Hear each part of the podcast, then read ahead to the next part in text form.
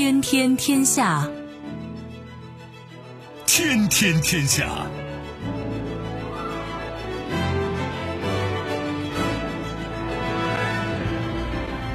历史穿行者，新闻摆渡人。各位好，我是梦露。您正在选择收听的是《天天天下》，和我一起陪伴大家的还有本节目评论员重阳。世界纷繁复杂，新闻随时发生。今天的《天天天下》，您将听到如期而至，中美高层战略对话如期举行，陈科顾及。美国国会三十年来首次反亚裔歧视听证，亚特兰大枪案绝非偶然。你来我往，被拜登称为杀手后，普京回应祝他身体健康吧。增长迅速，中国大陆守成全球最大半导体设备市场，五大巨头承诺密切合作。收听我们的节目，您可以使用传统的收音机，也可以使用手机。欢迎使用即时客户端、即听客户端，也可以选择蜻蜓 FM、企鹅 FM 或者是今日头条，搜索“天天天下”，可以收听节目回放以及其他的相关内容。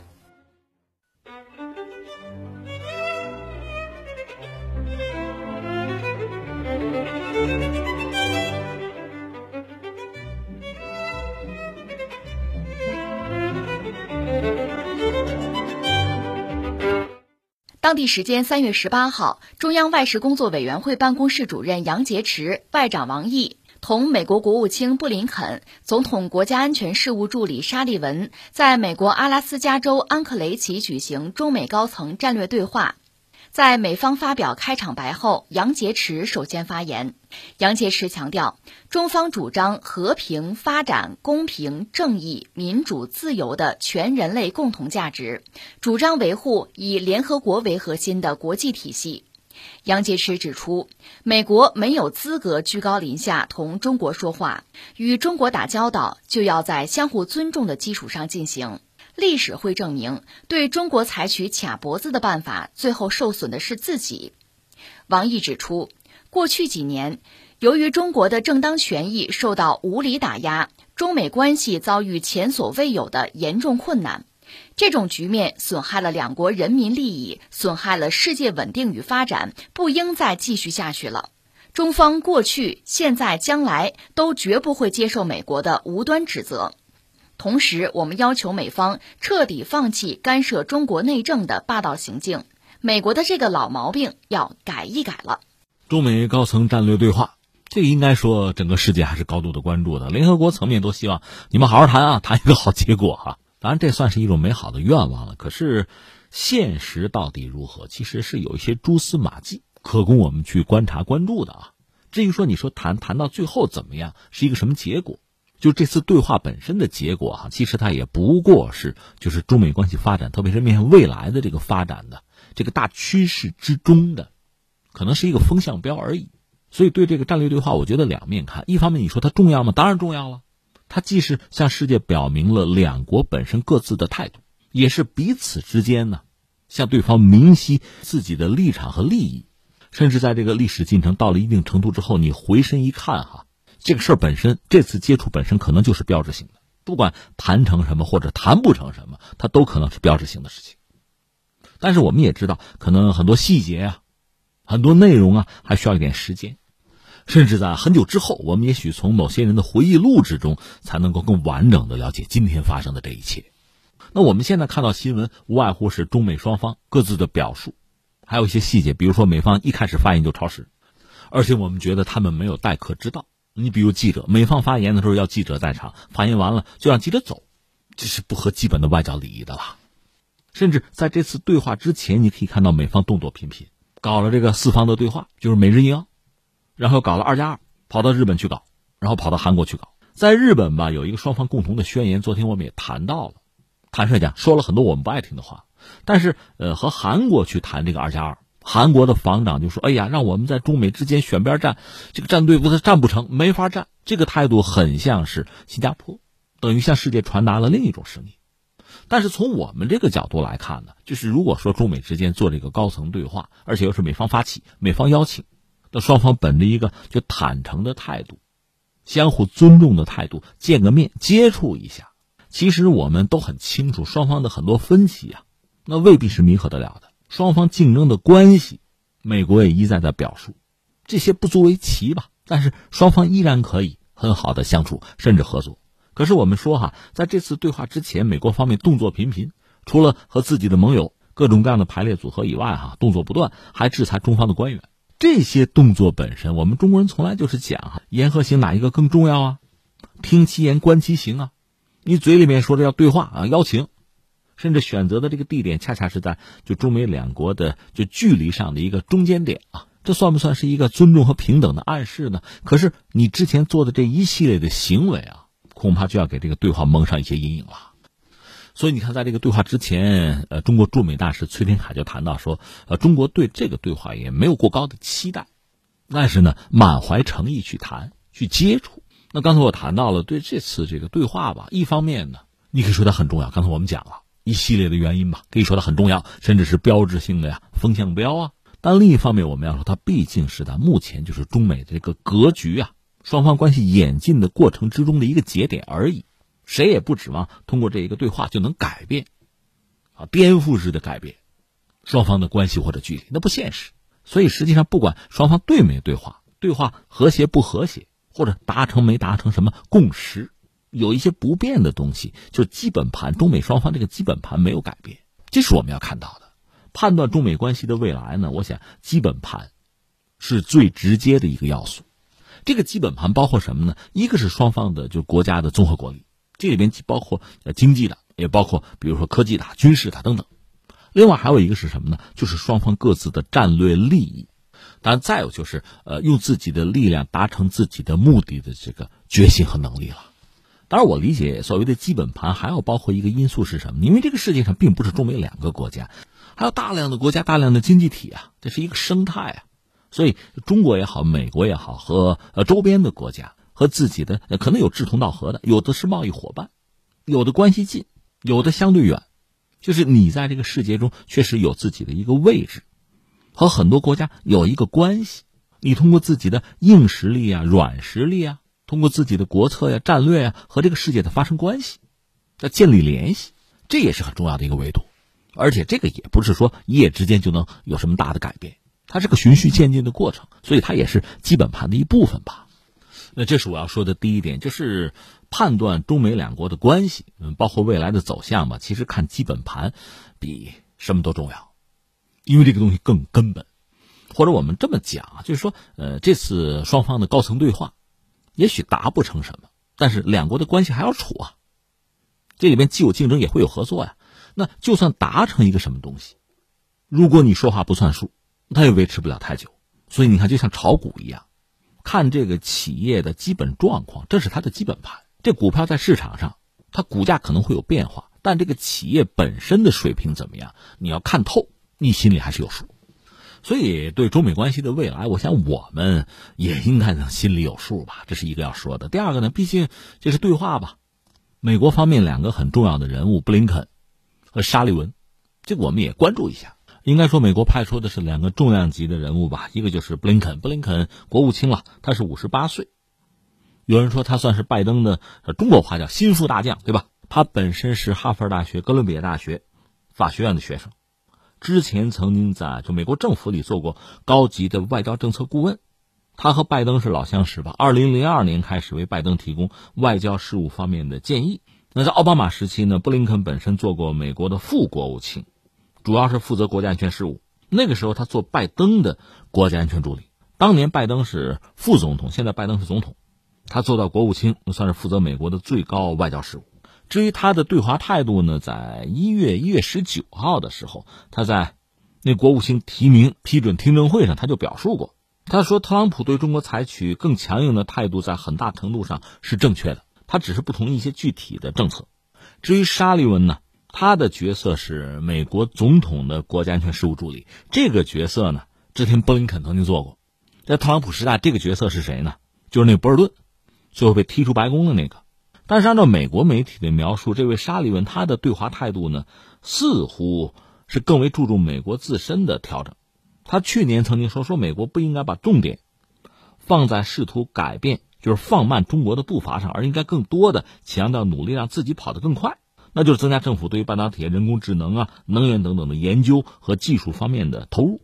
沙利文这个人得算是希拉里的人吧？二零零八年左右，他是为希拉里工作，做他的竞选团队的顾问。后来希拉里做国务卿，沙利文做到国务院政策规划办公室的主任，陪着希拉里到访过上百个国家吧。而希拉里离任之后呢，沙利文也离开国务院，开始为拜登服务，做副总统国家安全顾问。拜登那时候副总统嘛，沙利文是这样，从表述上讲，他甚至支持过中国的崛起吧。二零一七年，他演讲时候说：“说我们需要鼓励中国，它有前提的，以一种开放、公平、基于地区秩序的方式崛起。一个繁荣的中国，特别是从经济的角度来看，对全球经济有利。”这是他当年的话啊。你说从这两位这个态度上讲，这算红白脸吗？那我只能这样理解这个事情，就是说比特朗普时代吧。布林肯和沙利文这个组合吧，似乎显得要要协调一些，至少不会再出现。你看当年特朗普和金正恩见面的时候，就第二次在河内见面的时候，怎么不欢而散呢？现在不是爆料说谁呢？就是那波尔顿国家安全事务助理，非跟人家扯利比亚模式。就说到底，当时美国这个团队吧，他的观念并不统一，他乱了。那现在这两位的搭配组合是不是要和谐一点吧？这是一个我们要说。再就是。现在就对这个对话做结论、做评价为时尚早，因为很多事情可能需要一段时间之后我们才看得到。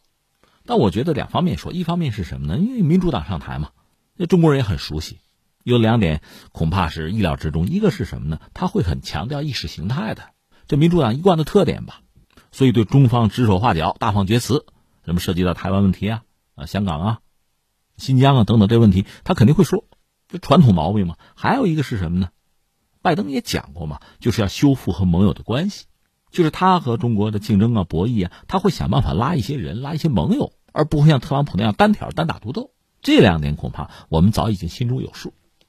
那至于未来的中美关系呢？我刚才其实已经谈到，是基于双方的实力吧，基于双方的基本盘。那么这样的关系其实才最真实。对我们来讲，做这个判断也不难。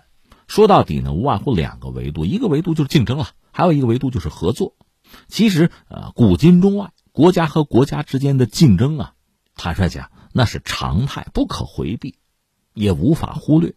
关键在什么呀？在于合作。合作，我觉得又是两件事情。一个是什么呢？就是只要能找到双方的共同点，达成共识，合作就是可以做到的。最近大家经常念叨、经常挂在嘴边的疫情，这需要多国合作吧，世界合作吧。另外，比如说环保。这节能减排呀，碳中和呀，美国这不是重新回到了巴黎气候协定吗？我们以前就分析过这个事情，这是需要全球合作的，而且中国和美国又是全球最主要的经济体，它没有办法绕得开。另外还有很多问题，你比如说这个世界，我们讲啊，现在很多突发的事情，大家都是意料之外，突如其来，不确定性在增加。你回想当年那个九幺幺，莫名其妙两架飞机就把美国那个双子塔给撞了。然后就是反恐，全球反恐，这不也得需要大家合作吗？所以实际上双方要找这个共识啊、共同点，找这个合作，找交集，并不是很困难。我们现在就把话放在这，肯定是有的。那么下面就是态度，你有没有合作的诚意？说到底，你有没有对合作的期待和需要？你说这他肯定有啊。好，那下面就是你对合作有没有一个正确的理解？合作不是指望傻小子。不是让别人给你火中取栗，你占人家便宜，这个不叫合作。合作呢，你对合作方要有基本的尊重嘛，对人家的利益你要尊重要维护吧。最后达成的叫共赢。说到底，呃，不单是跟中国，就是美国和自己所谓的盟友，比如跟欧洲、跟欧盟，你要说合作，那也不能拿人家当傻小子使唤啊。你得尊重人家的利益，你得让人家在这个事儿之中有所得吧。既然说美国是个市场国家嘛。做生意嘛，这个生意大家都有所得，都能赚钱，这生意就能达成，交易就能进行下去。如果只是你一家赚钱，别人都是去那赔钱的，这生意就维持不了。这个美国人，我想不可能不懂，只不过以前可能占便宜占惯了。那事到如今，应该调整一下自己的心态了，应该对合作有一个更全面、更深入的更科学的认识了。从这个角度讲，这次对话还是有它的价值和意义。你不管最终达成什么啊，它毕竟对美国人是一个提醒。从前的时代吧，那就是从前的时代，那篇恐怕翻过去了。在当今这个时代吧，要学着尊重别人，和别人平等对话，要寻求共赢。中国人的理念最终达成的不就是人类命运共同体吗？早觉悟，早受益。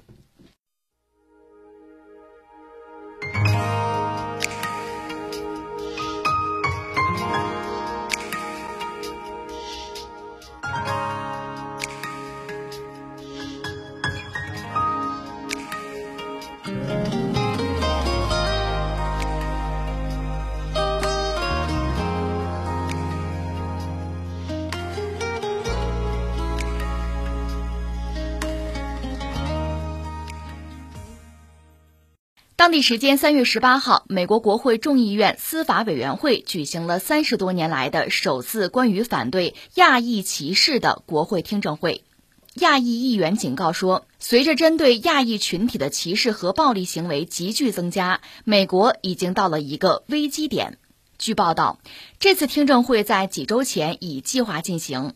而就在三月十六号，佐治亚州亚特兰大地区的三家按摩水疗店发生了大规模枪击案，造成八人死亡，其中六名受害者是亚裔，因而这次听证会备受外界关注。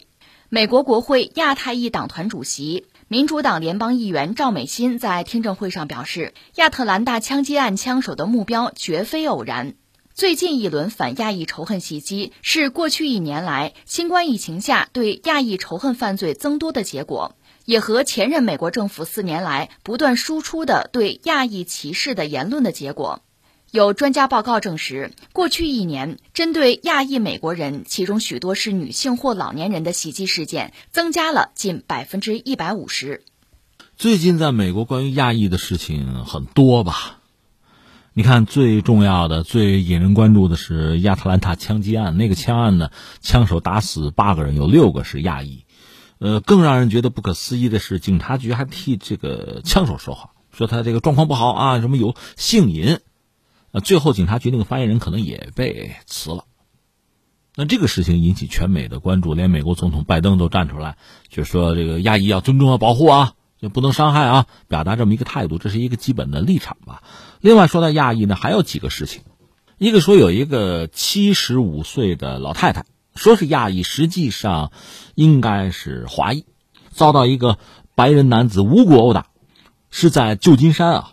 结果老太太操起一根木棍，奋起反抗，把那个三十多岁一个白人男子吧给打伤，打伤住院了。你看可以看到视频，那个男人是被警方用手铐铐到担架上带走了。另外呢，李小龙的女儿谈到，就亚裔现在频频遭袭啊，在美国呀，李小龙功夫之王了。他的女儿叫李香凝，是一个制片人。他说：“为什么亚裔遭袭的？怪特朗普啊，宣扬所谓功夫流感嘛。当然，这算是他的一己之见。另外还有说到亚裔的重大的新闻，其实是华裔了。华裔女性首次出任美国的贸易代表，在众议院是全票通过吧？这位叫戴琪。也算是美国首位来自少数族裔的女性贸易代表，因为中美之间在特朗普时代有大规模的贸易冲突啊。那时候贸易代表是莱特希泽，现在是这位戴奇。想必在拜登时代，在未来一段时间呢，他和中国也会接触，甚至也会交手交锋啊。他是亚裔，是华裔，所以你看，涉及到这个亚裔、华裔的新闻这么多，我们关注一下吧。当然，首先有一个态度，我要表明。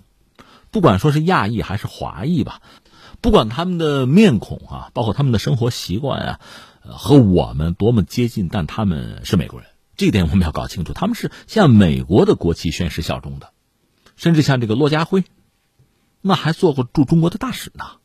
所以，我想这是一个基本的前提。然后，我们再关注一下美国目前针对亚裔的这种排斥和仇视啊，这几乎成为一个现象级的事情了。那很多人难免要问一句：为什么呀？为什么呀？怎么就闹起来了？怎么对华裔、对亚裔就如此仇视呢？我想无外乎是三点。这三点，一个呢叫什么？叫历史。这条线其实大家关注的反而不多。还有一条线是什么呢？是新冠，是疫情了。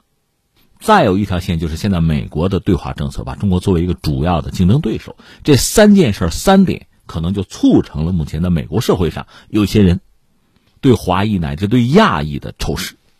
那怎么着？我们一样一样来说吧。第一个，我们先说历史历史因素。那我个人理解，历史因素实际上是最显而易见的。我们在节目里也经常谈到历史嘛，在我个人看来，呃，世界发展到今天，我们看很多事情，每天各种各样突发的事情很多吧，你不一定看得清楚，你不好做特别准确的判断。这个时候看一看历史，让历史作为我们的一个啊参照物，作为我们呃看待这个世界的一条辅助线，可能有它很独特的功用，所以我们愿意谈一谈历史，看看美国的历史，美国不就二百多年吗？你可以很清晰的看到美国人就是对亚裔啊或者对华裔的这个态度，但是为什么很多人忽略呢？因为在美国还有一个特殊的族群是黑人呢。我们前不久专门还分析过，在弗洛伊德事件之后，美国社会出现了一个所谓叫“黑命贵”的这么一个运动吧，其实是黑人平权运动。那这个话你听着怎么就这么不对味儿哈？它带有一种戏谑和调侃的色彩。对呀，他的意思是说，黑人的命值钱了，那么亚裔呢？其他的有色人种呢？你们管不管？你们关不关注呢？他是有这个意思在里边。那说到在美国社会，从历史上看，对于亚裔、对于华裔的这种排斥啊、仇视啊，应该叫由来已久。其实美国刚刚建国的时候，因为是从英国那儿独立出来，北美的殖民地嘛，所以他一旦成为一个国家独立了，英国当然要打压、要封锁他。他当时曾经把目光转向东方，当时还是大清国嘛，要和中国人做生意啊，所以美国人很积极的搞了一条货船，我记得名字很怪，叫“中国皇后号”。说起来，前两年中美可能还想联合拍一部电影，就叫《中国皇后号》，因为特朗普上台一搅和，这事儿可能真的就黄了啊。就是美国人曾经在建国之初就派“中国皇后号”这条商船到中国来，在广州嘛，和中国人做生意。这体现出一种非常直接的哈、很明确的实用主义的原则。但是我们知道，从美国建国开始，一直到南北战争吧，就美国社会上主要是两种人，一种是白人，一种是黑人，而黑人是奴隶。到了南北战争呢，因为黑人得到解放吧，他在美国社会的地位开始有所改变。当时又出来一个因素是什么呢？从中国过去大量的劳工，以至于美国就英语里边多了一个词叫做苦力。因为那时候很多中国人是为了谋生计，当时国内的这个自然灾害，包括战争，导致很多人，特别是沿海的一些人呢，要去讨一个生活的出路，跑到美洲去。那你想那个时候，不要说那个时候，就是一九四九年的时候，受过西式教育的中国人也非常有限啊。我们所谓的受教育，可能更多的是文科教育，是私塾出身。所以在美国南北战争之后，不就是说在十九世纪中叶的时候。中国人到美国，那没有什么受过教育的人，按他们的标准了啊，只能从事一些体力劳动，而且地位相对很卑微。但是确实，美国白人发现这些中国人很聪明、能干、吃苦、讲纪律、尊重秩序，很好用。但是我们刚才讲，美国人基本的态度是什么呢？就是白人的态度就是实用主义，他国内搞大量的基础设施建设，比如铺铁路啊。他需要大量劳力的时候，对华人他当然是欢迎的，要用啊。那么做完了，他觉得华人开始抢占美国国内的资源了。另外，来自其他国家的移民感到自己的就业受到压力了，对华人当然要排斥。很多其他国家的移民，比如来自欧洲的移民，毕竟是白人，和美国人算是同宗同种吧。那么华人作为有色人种，华人背后的中国又积贫积弱。你想他们遭遇的待遇有可能好吗？顺便说一句，这个我们以前在节目里聊过哈，就是中国人，所谓黄种人啊，有色人种这个说法，也就是在西方崛起之后才出现的，在之前到中国的传教士啊，甚至把中国人描绘成白人，因为那个时候的中国是比较富裕，也比较强大的，只是在中国积贫积弱之后，我们形象点说，中国人的肤色才变得越来越深了，在白人的眼里。他们更多的接近于黑人，而不是相反，所以后来在美国出现了排华法案。当然，我们知道前几年呢，美国一些州包括联邦政府为他们的排华法案道过歉。可是当年受到排华法案迫害的那些华人，甚至已经含冤离世，这个道歉对他们还有什么意义呢？那么随着时间的推移，在美国社会，黑人平权运动风起云涌。相形之下，呃，亚裔特别是华裔啊，扮演的是另外一种角色。他们尊重法律，尊重当地的风俗和秩序，他们不过多的去寻求政治权利，甚至不抱团其实这里面有一个典型是日本人日裔，因为日本二战是战败国，遭到过原子弹的攻击，美国至今在日本还驻军呢，所以日裔在美国社会上是一个独特的群体，他更乖，他更听话。以至于在美国社会出现一个所谓的什么呢？叫做模范的少数族裔。这个所谓模范少数族裔，其实更多的就是亚裔、日裔和华裔了。听话吗？乖吗？那么这个对黑人可能也是一种暗示，就是你应该乖一点，你应该逆来顺受，甚至挑动亚裔和非洲裔之间的矛盾，那也不失为一种统治手法。所以我们今天看到的美国是一个非常怪异的图景吧。一方面从法律上讲，从意识形态上讲，歧视少数族裔、有色人种，这种种族歧视是重罪，是政治不正确。谁要被扣上这样一顶帽子，贴这样一个标签，那会非常糟糕。但另一方面，就美国社会的方方面面，这种种族歧视是无处不在的，包括特朗普本人就是一个种族主义者呀。而且一定要排一个次序的话，在美国社会，白人当然是至高无上的优先地位。按说，其次就应该是包括亚裔在内的，甚至也包括呃印第安人在内吧，这种有色人种。而在社会最底层的是黑人。可在现实生活中，因为黑人的平权运动风起云涌，黑人愿意努力去争得自己的权益。在现实的美国社会之中，我们看到的是另一番图景，就是白人对黑人依然是很反感、蔑视，甚至像弗洛伊德事件这样的针对黑人的暴力事件频频发生。可另一方面，美国黑人又看不起其他的有色人种，特别是亚裔。按照老百姓的话来讲，白人欺负黑人，黑人欺负其他的有色人种，特别是亚裔和华裔。这个鄙视链是这样的。就算我们说清楚了，从历史这个维度上看，美国社会对于亚裔、对华裔的歧视、排斥是一以贯之的。只不过因为黑人这个特殊的族群的存在，人们更多的关注的是黑人的权益保护问题。第二，我们要说什么呢？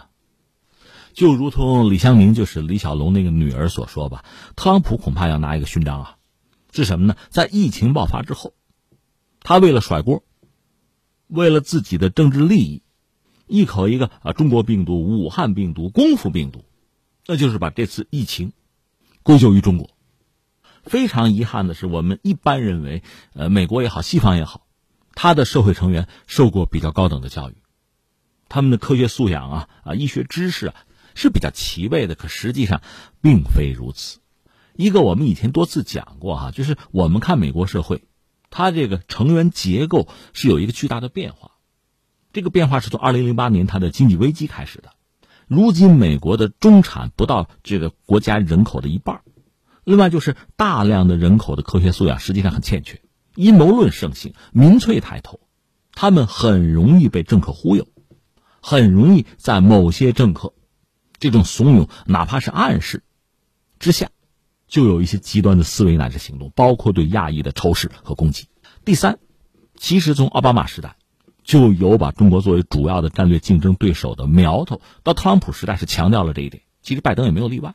在这个状况下，冷战思维、仇视竞争对手、欲置之死地而后快，这成了一种所谓正确的价值观。所以，对中国，进而对亚裔、对华裔的。这种排斥，在美国社会上的出现，你也不会感到意外。另外，顺便说一句啊，很多调查数据显示，就是在美国的，尤其是华裔啊，他确实比较老实，不过多的参与到社会政治生活之中，但是凭自己的本事吃饭，要么是非常勤劳，要么是很聪明。他们在社会上虽然也遇到天花板，没有办法进入这个社会的顶层，但是基本的收入、工作和地位还说得过去。这一点是其他的少数族裔很难比得了，甚至也很不能忍的。当然，凡事都有例外。刚才我们讲的，美国最新任命的这个贸易代表戴奇，呃，包括有一些黑人进入美国的精英层，当然也是有的。只不过从比例上来讲，让人遗憾了。那么，综上所述，这几个因素结合在一起，又相互影响、相互震荡，一再发酵，就是我们看到今天美国社会。针对华裔的这个乱象了，关键是这个世界呀，越来越融合在一起。虽然说全球化遇到了一些阻碍吧，但是我们一般认为全球化不会停顿。中国越来越开放，越来越多的中国人会走出去，走向整个世界，包括西方和美国。或者说，有越来越多的呃中国人或者叫华裔会在美国生活或者学习啊工作。而在美国目前这样一个状况下，就针对华裔的这种排斥和反感乃至仇视，如果再增加的话，这当然不是什么好消息了。而如果这个状况不能在短期内得到根本的改变的话，它最终会影响到美国社会基本的安定和团结。它恐怕也会让越来越多的中国人考虑要不要去那个不安全的地方，哪怕是让自己的孩子去读书，可能他们会说：世界这么大，为什么不去其他的地方看看？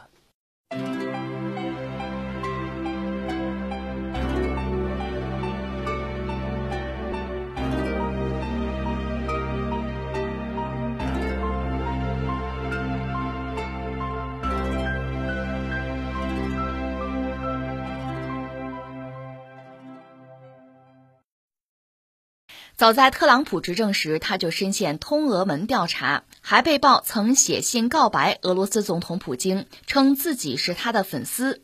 如今，随着拜登政府上台执政，美俄两国关系似乎又遇到了波折。当地时间三月十六号，美国总统拜登在接受媒体采访时表示，普京将为干涉破坏二零二零年美国大选付出代价。当被问及是否认为普京是一个杀手时，拜登还给出了肯定的回答。对于拜登称自己为杀手，普京并没有表现出激烈反应，他一本正经地回应对方：“保持健康，我希望他身体状态良好。”普京还非常认真地补充称。自己说的都是真心话，不带有一丝讽刺。同时，他表示，俄方将继续在共同关心的领域与美方合作。与普京的反应不同，俄罗斯多位政界人士和外交部均对此事反应激烈，并且态度强硬。目前，俄外交部已宣布，俄罗斯驻美国大使被召回莫斯科，将会商讨分析与美国的关系前景。这个又是连续剧了。昨天我们说这个美国总统拜登。接受媒体访谈的时候，人记者或者主持人问了一个问题：“哎，你说普京是不是个杀手啊？”我不是以前聊过吗？呃，这不是美国的主持人问总统的第一次就说普京是杀手。之前也有主持人问过特朗普，特朗普当时回应说：“别别这么说，别这么说。”那意思就是说，咱美国也不无辜，大家差不了多少。就特朗普的一个态度。而到拜登那个时候呢，哎，你说普京是杀手啊？嗯，是，肯定，我表示肯定，我愿意这么说。那这个话本身在俄罗斯当然要引起轩然大波，整个世界高度关注嘛。我们节目也跟着看看啊，咋回事啊？那么下面就是看俄罗斯怎么回应。一个是召回了驻美国的大使，我们昨天分析了一个呢，这是一个态度，我不高兴了。再有一个呢，把你召回来，咱商量商量，谈一谈，就美国要干嘛呀？美国对俄罗斯的态度，未来发展的方向是什么？我们需要做一个判断。那大家最关注的当然就是普京了。普京这个人，你想，一个外交的老手啊，很会也很能说话，包括打嘴仗，所以大家就盼着普京，哎，怎么回怼他一句啊？但是普京呢，这话说的挺耐人寻味。我给总结一下，大概三点吧。第一点呢，就是哎，这我怎么回应他？我祝他身体健康。哈，哎，我不是跟你们开玩笑啊，我这话没讽刺啊，我就祝他身体健康。这是一句话。还有一句话呢。就谈到自己童年的经历，说：“你看我们小时候啊，还是孩子的时候嘛，跟别人在操场上打架争吵，我们就常说什么呀？说别人就是在说你自己。他实际上还说什么呢？说人们总是啊把自己对自己的看法投射到他人身上。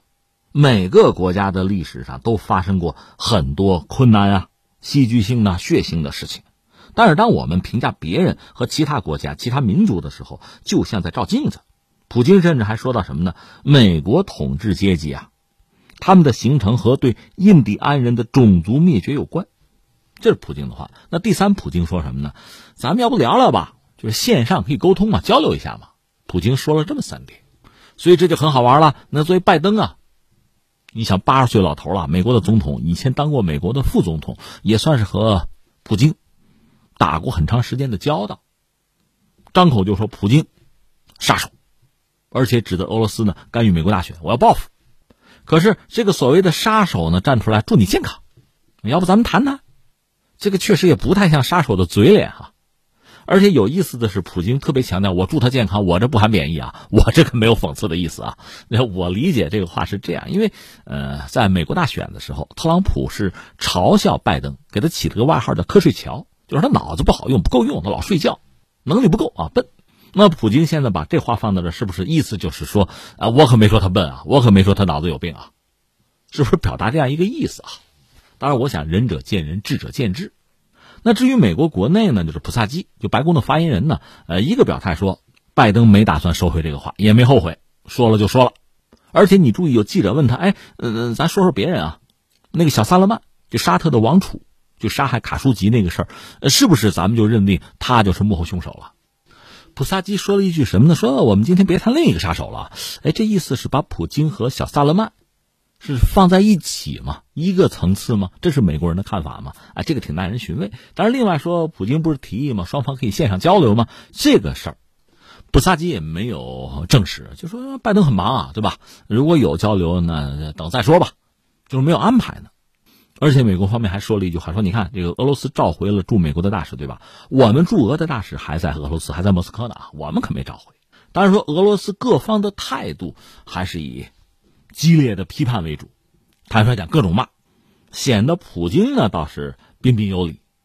你像这个梅德韦杰夫，他是做过俄罗斯的总理和总统的，他现在是呃联邦安全委员会的副主席吧。他说了两句够狠的，他一句说我和拜登啊在国际活动中见过见过啊，当时呢他给人留下深刻的印象，但是显然时间并没有很爱惜他，啥意思？就老了呗，病了吗？还说了一句话，说我仅引用弗洛伊德，就是那个心理学家他的一句话啊，生活中什么都不会像疾病和愚蠢那样要付出更多的代价。他说这么两句，挺狠啊。这是把今天这个事态的进一步的发展，我们算是大概观察了一下，说清楚了啊。呃，至于到底是怎么回事儿哈，昨天其实我谈到了我个人的一些一些观察吧。你看，拜登之所以这确实算是出言不逊了，因为作为一个国家的领导人，咱别管大国小国啊，别管两个国家的关系怎么样，你私人恩怨如何吧，基本的外交礼仪肯定是要讲的。不要说二战以后，现在这几个大国都拿自己当回事儿哈，就是二战前，就是轴心国法西斯，那外交也是外交呀，不能见一个骂一个，对吧？但是拜登这么做，他只有两种可能，一种可能呢，确实是无心之言，就大嘴。没想到有什么后果，到现在还没想清楚，这是一种可能性，我们不排除。还有一种可能性呢，就是算计过。那既然算计了，说这样难听的话，那就是要刺激俄罗斯嘛，就是让俄罗斯放弃战略定力嘛。那只有这么两种可能。而现在我们看到普京呢，并没有着急发火，那意思就是要我要维持我的战略定力。这个定力是干什么用呢？我们讲了，就是如果说美国有意刺激俄罗斯，让俄罗斯做一些过激的行动。那可能会让欧盟更加明确的倒向美国。如果美欧联手啊，凑到一起捆绑在一起呢，对俄罗斯甚至对中国都不是什么好消息。因为我们曾经讲过，欧盟吧和俄罗斯的关系吧真的是比较复杂，剪不断理还乱。你说敌对吗？敌对。但另一方面，你说有合作、有交往、交流吗？你贸易是有的呀，能源合作是有的呀。而且美国很不高兴嘛。如果渲染俄罗斯的矛盾，而俄罗斯呢？他的一系列过激的行动证实了拜登对俄罗斯的描述。那么，欧洲就是欧盟啊，本来大多数都是北约成员嘛，倒向美国，和俄罗斯真的是一刀两断，或者是完全对立，那对美国当然是好消息。而中国和欧洲离得还远吧，也没有什么领土上的争议，就是做生意嘛，双方互为对方非常重要的贸易伙伴，这个美国也很难拆开。但是呢，因为如果俄罗斯的缘故呢，欧盟更多的倒向美国。绑在美国的战车上，那恐怕也就只好远离中国了。那我们只能说从逻辑上推演，大概能推出这么一个状况吧。可现在你看，普京本身呢并不着急生气，反而提出来可以对话、可以交流啊。那摆明了，一个我不找你的道，第二呢，俄罗斯有自己很多的事情要做。普京这个态度和俄罗斯目前他的实力和他要处理的一系列问题吧，需要保持的姿态吧。应该说是吻合的，是一致的。那下面美国要做的，只能说是进一步加大对俄罗斯的制裁了。这个制裁，呃，除了外交层面的，那就是经济层面的。但对俄罗斯来说，这个用处未必很大。一个是俄罗斯毕竟和中国挨着，中国是俄罗斯非常重要的这个能源的客户，这个格局在相当长时间是无法改变的。你看，这油气管线都已经修了嘛，这就可以保底。更何况俄罗斯还有面向北极的战略。最关键的问题还是看欧洲，看欧盟，看他有没有战略定力。就是说，一方面和俄罗斯有剑拔弩张的一面，这个毋需讳言。但是和俄罗斯如果还保持着一定的贸易啊，包括油气领域的合作，那美国这个计谋恐怕就失败了。你说，那你这套分析还是按照这样一个前提吗？就是拜登啊，老谋深算，有非常清晰的思路，就故意激怒俄罗斯，是这个意思吗？这也不好说在哪儿呢，也可能是另一种可能性。你说怎么着？他这个身体不好吗？病了吗？就是按照呃特朗普黑他的那番话嘛，我想说的是这个。刚才谈到了卡舒吉那个案子，就说沙特哈，你看，拜登对沙特这个态度就有矛盾的一面。一方面呢，呃和沙特的关系重启，那基本上呢把小萨勒曼就看作是卡舒吉案的凶手了。当然，从沙特这个角度来讲，确实也不敢和美国翻脸。可是美国接下来有没有？更宏大、更深远的，就中东的计划呢？这个战略呢？我们也没有看到他继续出牌，这个事儿就掉在这儿了。所以现在我们真的很难判断，他是在下一盘大棋，还是没有算好账，棋下不下去了。就是说，他有自相矛盾之处。那么在对待俄罗斯这个问题上，他是不是算的很精妙，在严丝合缝的按照自己的计划往下推，还是走一步看一步，走到哪儿算哪儿？这个我们啊需要一点时间来观察。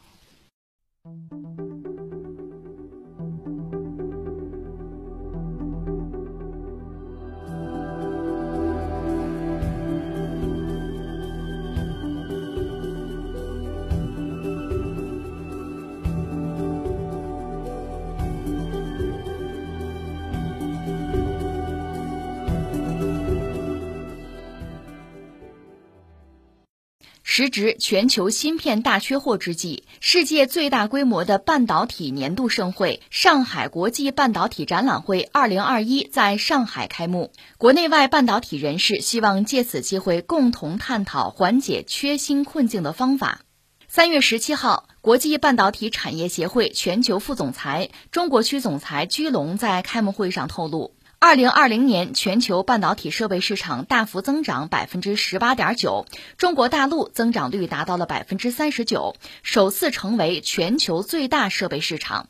当天，中国半导体行业协会理事长、中芯国际董事长周子学在开幕会上表示，尽管遭遇各种阻力，2020年中国集成电路产业销售收入仍达到了8911亿元，约合1370亿美元，同比增长17.8%。而2020年全球半导体市场销售额是4390亿美元，同比增长6.5%。他表示，预计中国的芯片行业在二零二一年仍将继续保持快速增长。开幕式上，全球五家最重要的半导体设备供应商——美国应用材料、泛林半导体、科天、荷兰阿斯麦、日本东京电子的首席执行官均表示，中国对他们的业务至关重要，并承诺与中国公司进一步密切合作。这个新闻讲的是市场，就是中国大陆或者叫内地吧。首次成为全球最大的半导体设备市场，大概有个数据说，二零二零年全球半导体设备市场呢，呃，增长率是百分之十八点九，接近百分之二十吧。而我们就是内地的增长率达到百分之三十九，接近百分之四十了。所以这成为全球最大的设备的市场。那你说现在这不有个论坛吗？论坛传来消息说，全球五家最重要的半导体设备供应商啊，不是说指芯片，是半导体设备的供应商，就更。核心更关键吧，五家，美国应用材料，这是一家；泛林半导体，这是一家；还有荷兰阿斯麦，就做光刻机那个；还有日本东京电子，另外还有科天，这五家，他们都表示说，说中国对他们的业务至关重要，并且承诺和中国公司进一步密切合作。因为这个论坛嘛，我们想可能确实就是，面子上的话，片儿汤话。但是有一点是毋庸置疑的，就是中国的需求已经是全球最大的了。这不显然吗？全球最大的半导体设备市场指的是我们需求，我们要的多，增长率还很高。估计二零二一年，这个增长率也低不了。同时，刚才我们讲这五家核心企业在中国大陆的营收总和是超过七百个亿，这很了不得了。那现在说到这个半导体行业，其实我理解两个很关键的问题啊。第一个，现在全球半导体这个行业面对一个巨大的变局，不是所谓的芯片荒吗？造成芯片荒的原因很多哈，疫情也是很重要的原因。但是要解决这个芯片荒，解决这个供应危机，恐怕只能是全球合作。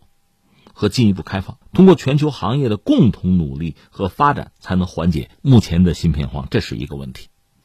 再一个就涉及到中国了，我们自己的问题了。你看啊，呃，这个问题如果咱们理一下，又可以分成这么几个层次。一个呢，刚才我们说了，在半导体设备这个领域，我们已经是全球最大的市场了，和全球很多企业在密切合作。但是更多的是我们需求啊，人家在我们这儿挣钱呀。可是我们在半导体这个领域又是有短板的，如果人家卡我们脖子怎么办？这个问题确实这几年让我们觉得疼了，我们要想办法解决啊。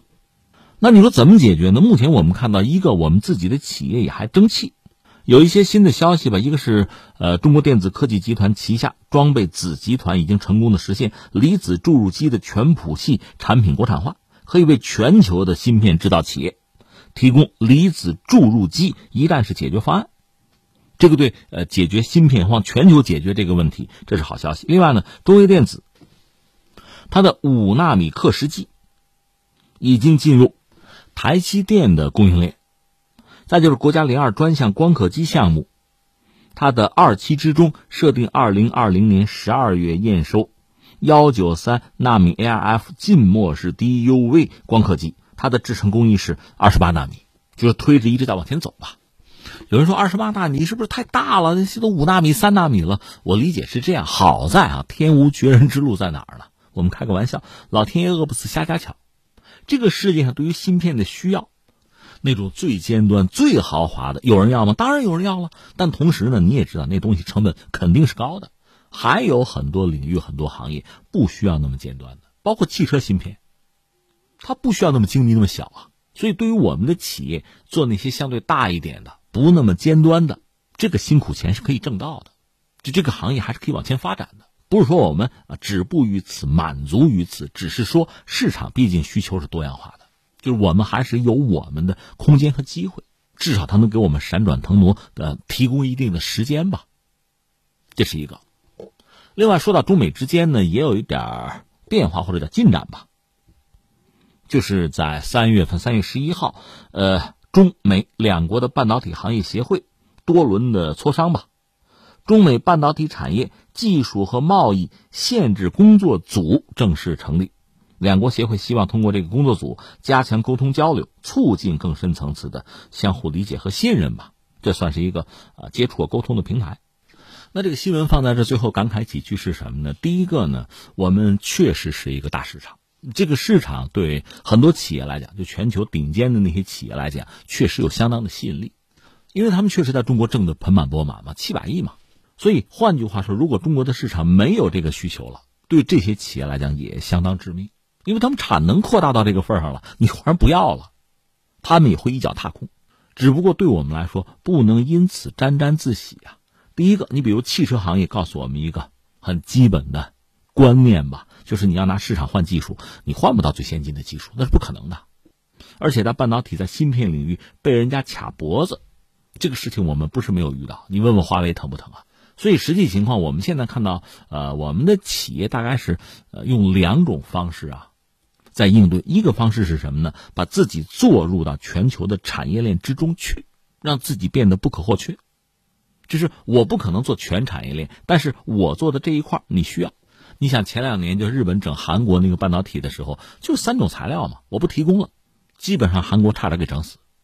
这是一条路啊，一种玩法。还有一个是什么呢？就是在关键技术上必须寻求突破呀。这个没有什么好说了。如果以前大家还犹豫，觉得我有钱在国际市场上我可以买到，现在恐怕大家就放弃那些幻想，就是认清了现实的残酷。这个其实从长远看也不是一件坏事。当然，在整个的过程之中呢，中国的市场、中国的企业和包括我们讲的这五家巨头在内的全球的各种企业啊，合作呀、博弈啊、竞争啊，这个关系可能会变得越来越密切。这是新闻给我们的一点提醒嘛。说到这儿，我扯两句别的哈。最近我看远川研究所的一篇文章，呃，一个公号文章啊，他们是做科技领域方面的观察和研究的。他们提出了一个观念，说碳中和背后的中国能源大三角。他们说，对中国而言呢，这是一场比半导体更重要的军备竞赛。能源大三角它指的是什么呢？光伏、特高压、新能源车。他们说这是一个循环体系，在二零二零年都相继迎来了突破和发展。中国能源大三角正逐渐的完善，也给了决策层二零六零年实现碳中和的信心。所以他们说这是比半导体更重要的军备竞赛。那确实，半导体如果说是一个领域哈，这个能源大三角那是一个基础，是一个平台了。而且按照他们的研究结果哈，讲一个国家的命运往往和能源体系的创新革命紧密相关。可以拿美国做一个例子，在十九世纪下半叶的时候，就美国的崛起，那是离不开它打造了一个具有时代性的。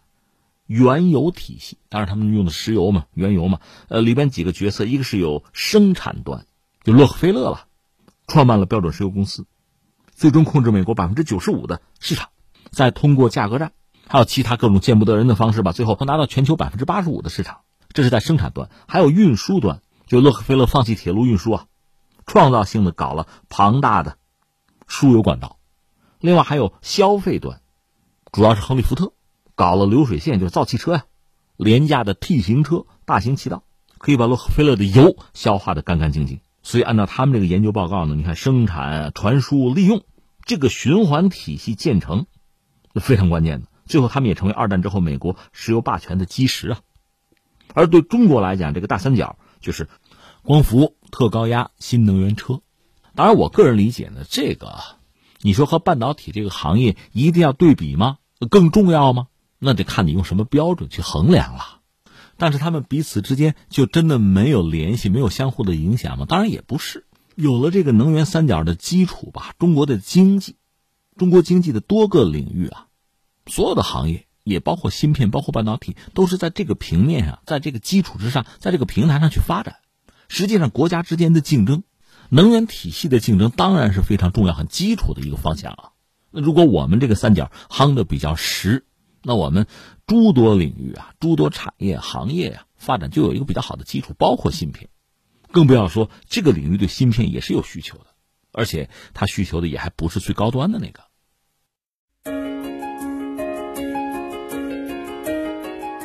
好，以上就是今天天天天下的全部内容，我是梦露，感谢收听，明天再见。